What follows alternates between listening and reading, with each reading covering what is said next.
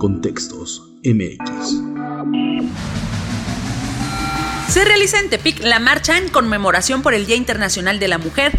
Durante el recorrido, las manifestantes dejaron algunas pintas y recordatorios de las mujeres asesinadas y desaparecidas en Nayarit, además de pintar en los muros de los palacios legislativo y ejecutivo los nombres de los presuntos abusadores y golpeadores. A pesar de haber sido resguardadas con mamparas, las paredes de la Catedral de Tepic también fueron lienzos para que las mujeres organizadas colocaran algunas pintas de protesta por la violencia machista. En Nayarit se alzaron los reclamos por la exigencia de justicia por los 27 feminicidios registrados entre 2017 y 2020. Además, a la espera de clasificación de los dos primeros del año, ocurridos en la colonia Amado Nervo de Tepic.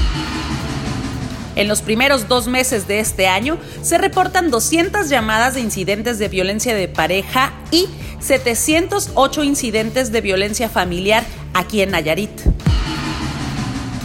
buscan la declaratoria de la alerta de violencia de género contra las mujeres y las niñas en los 20 municipios del estado. Desde 2017, la alerta solo existe en 7 de los 20 municipios y se establecieron acciones específicas en los municipios del Nayar, La Yesca y Guajicori por tener predominante población indígena.